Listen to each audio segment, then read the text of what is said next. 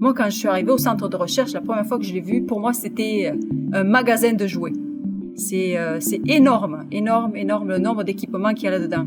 Fait que donc, pour, pour un industriel qui veut partir, qui n'a pas les moyens de s'offrir des équipements de plusieurs milliers de dollars à quelques millions de dollars, je veux dire, c'est formidable, quoi. D'avoir ça à disposition, c'est formidable. Bienvenue au premier 16%. Je suis Kirk Finken. Et je suis Sarah Boivin-Chabot. La voix que vous venez d'entendre est celle de Sabine Ribeiro, chef de l'usine pilote du Centre de recherche et de développement de Saint-Hyacinthe. Pour ceux qui sont impliqués dans la transformation alimentaire, vous voulez écouter attentivement. Cet épisode-là est fait sur mesure pour vous. Oui, effectivement. On peut entendre dans la voix de Sabine ce ton, cette excitation palpable, vraiment, comme elle dit, elle est comme un enfant dans un magasin de jouets. Elle parle de l'équipement de pointe dont elle est responsable et qui est mis à la disposition des transformateurs alimentaires canadiens, petits et grands, dans le cadre du programme industriel. Tout a commencé au début des années 90 les chercheurs d'agriculture et agroalimentaire à Saint-Hyacinthe avaient amassé des dizaines de machines de pointe pour analyser les aliments et les processus de production. Mais il y avait plus de technologie que de scientifiques. Toutes les machines n'étaient pas utilisées tous les jours. Ils ont eu une idée, et s'il existait comme une installation où les membres de l'industrie pourraient utiliser tous les équipements que les scientifiques n'utilisaient pas au moment et s'ils pouvaient donner aux grandes entreprises un terrain d'essai pour expérimenter de nouvelles procédures sans avoir à réorganiser leurs propres installations. Et si vous étiez une petite entreprise avec une recette fantastique, mais pas le budget pour la concrétiser? Et si vous pouviez d'abord fabriquer le produit, le mettre en rayon, puis investir dans vos lignes de production après avoir constaté le succès? OK. On peut arrêter avec les si, ici ici, parce que ce n'est pas une question, c'est une réalité. Nous allons écouter Dina Alari, gestionnaire principal de la recherche et développement chez Smuckers, pour voir ce que ce magasin de jouets représente pour elle et son entreprise lorsqu'il s'agit de innover et de tester de nouveaux produits. Mais d'abord, on parle avec Sabine qui nous donne tous les détails du programme industriel du point de vue d'Agriculture agroalimentaire Canada. Bonjour Sabine. Pour commencer, peux-tu nous dire en quoi consiste exactement le programme industriel de Saint-Hyacinthe? Euh, le programme industriel est un service offert aux industries agroalimentaires souhaitant faire des essais de transformation à petite échelle ou faire de la recherche et du développement de produits ou de procédés. Notre service loue des équipements et nos technologues spécialisés forment les clients à leurs utilisations. Et tout le monde l'utilise? Les petites, les moyennes, les grandes entreprises? Les chercheurs aussi? Oui, notre usine est un petit bijou autant pour euh, les industriels que pour euh, les chercheurs euh, d'AAC. nous avons des équipements permettant la transformation des aliments par des procédés connus comme les autoclaves, les pasteurisateurs ou les fermenteurs. Mais nous avons aussi des procédés tels que le chauffage omique ou encore les, les champs électriques pulsés les chercheurs d'Agriculture Canada ou les chercheurs de l'industrie peuvent travailler avec ces procédés et ainsi soutenir l'industrie de la transformation alimentaire au Canada et permettre d'innover et de développer euh, les marchés euh, pour euh, les entreprises agroalimentaires. J'aime comment tu décris ça. Un petit bijou. Pourquoi un petit bijou? C'est un bijou parce que on est très versatile. On a beaucoup d'équipements et donc on peut répondre à beaucoup de gens. Nous avons des, euh, des petites et moyennes et grosses entreprises car chacune ont des défis très différents. Ainsi, nous pouvons aider une petite entreprise à faire de la mise à l'échelle, c'est-à-dire de passer de la recette établie dans une cuisine à une recette effectuée avec des équipements industriels, alors que l'aide que nous apporterons à une grosse entreprise peut être la mise au point de nouvelles recettes, c'est-à-dire que le client va venir essayer son nouveau produit avec nos équipements, au lieu d'arrêter ses grosses lignes de production.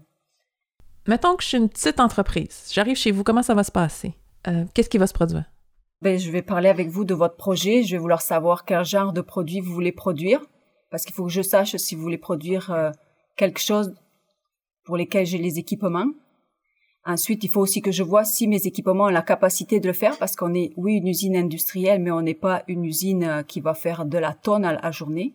On est là pour faire du, du, du petit volume Ensuite, je vais euh, discuter avec mes technologues, voir euh, si par exemple on n'a pas un équipement, mais voir si on n'aurait pas euh, quelque chose qu'on pourrait arranger ou modifier pour pour vous aider.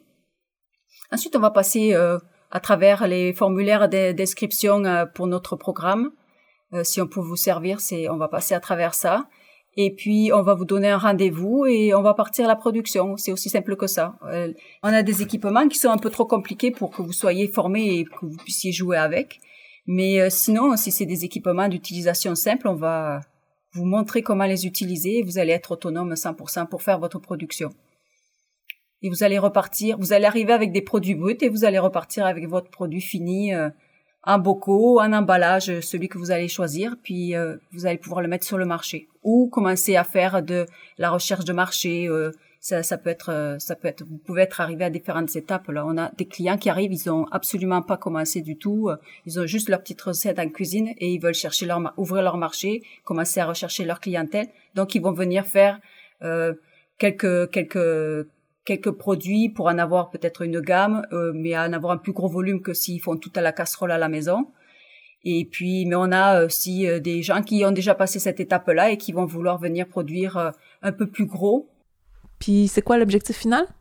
Ben, ça dépend de l'objectif de l'entreprise. J'ai des entreprises qui viennent une fois par an parce que, par exemple, ils ont un produit dans leur champ et ils le transforment une fois par an et donc ils vont venir pendant une semaine, 15 jours, dans, une fois par année pour euh, transformer ce produit-là.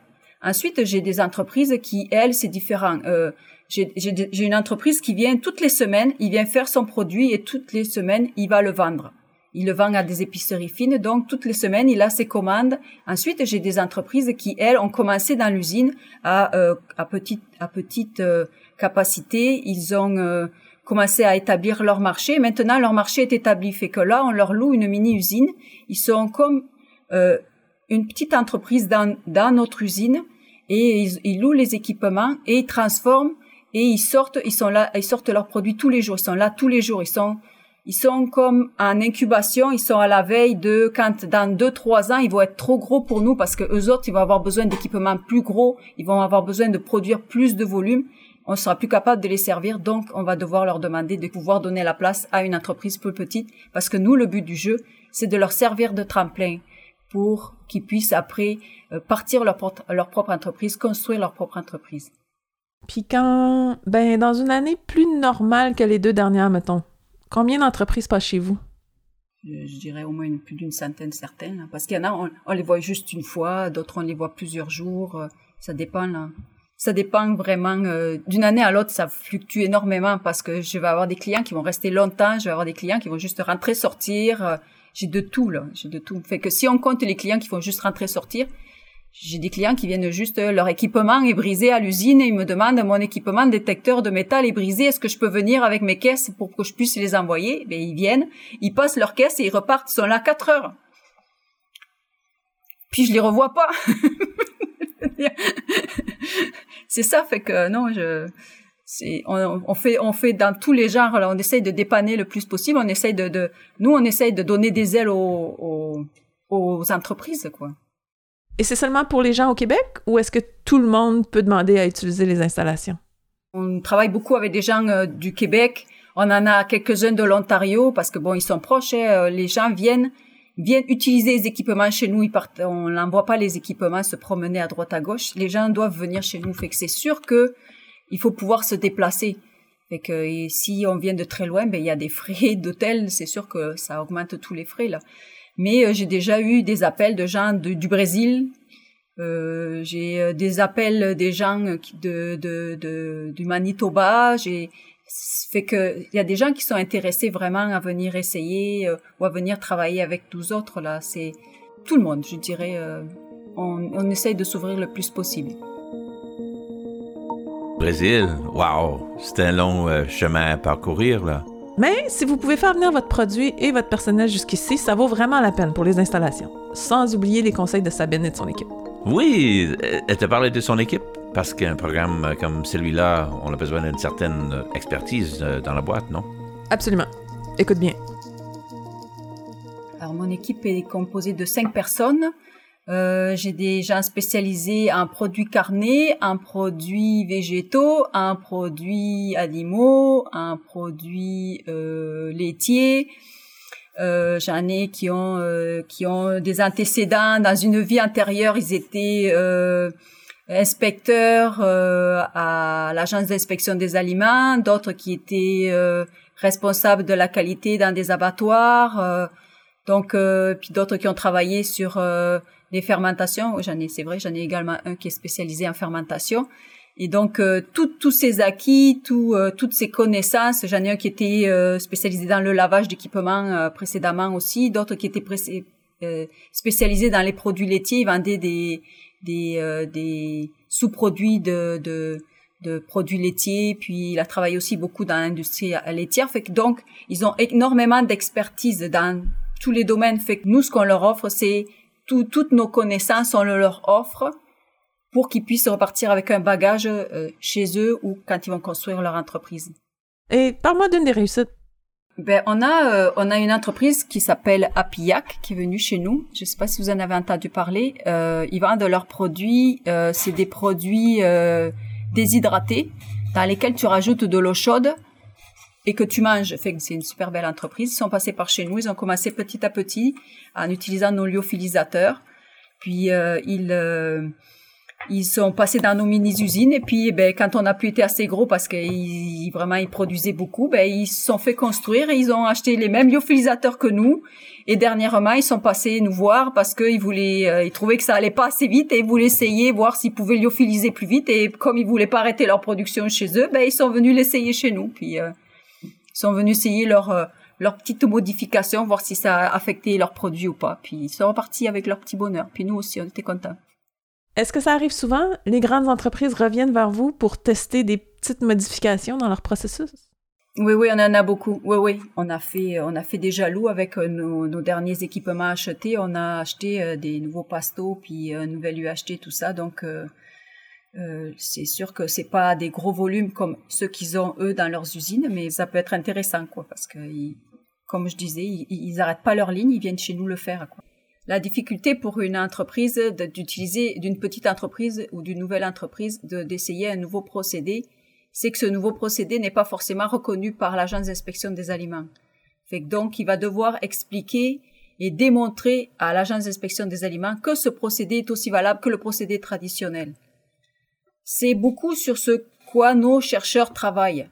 Nos chercheurs à Agriculture Agroalimentaire Canada viennent dans nos usines et utilisent les procédés traditionnels et les procédés, les nouveaux procédés, comme le champ électrique pulsé, et ils vont euh, comparer les deux. Et ce qui est intéressant, c'est qu'à la fin, donc, ils vont écrire des articles scientifiques et vont pouvoir les proposer à la communauté scientifique.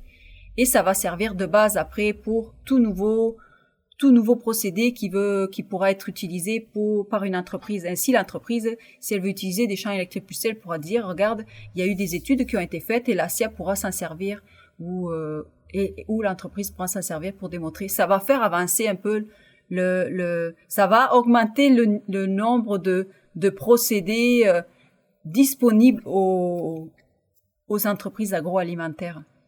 Parce que si on regarde à l'origine, je suppose que tout le monde passe euh, stérilisé euh, comme des malades, et maintenant on pasteurise, et maintenant on fait, il fait qu'il avec le temps, les nouveaux procédés euh, existent et de nouveaux procédés sont acceptés. Le micro-ondes est accepté alors qu'à l'origine ça l'était pas. Fait qu'il y a plein de choses qui sont qui vont évoluer et qui sont grâce à la science, grâce aux chercheurs d'agriculture agroalimentaire Canada, ce qui permet qu'on peut utiliser des nouveaux procédés et c'est intéressant pour le marché. Hey, dans toute cette excitation autour de l'angle de la transformation alimentaire, comme j'ai oublié la valeur ajoutée euh, de la recherche. Mm-hmm. C'est vraiment génial. Le programme a été conçu pour que les transformateurs alimentaires bénéficient de l'équipement des chercheurs. Mais les chercheurs profitent aussi de la présence des transformateurs alimentaires. Allons voir de l'autre côté du programme avec Dina Alari, gestionnaire principale de la recherche et développement chez Smuckers. Salut Dina, pour commencer, pouvez-vous nous inviter euh, dans votre cuisine et nous décrire ce que vous avez fait à Saint-Hyacinthe?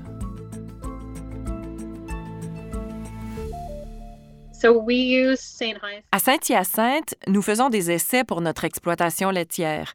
On y trouve beaucoup d'équipements pour le traitement par l'eau.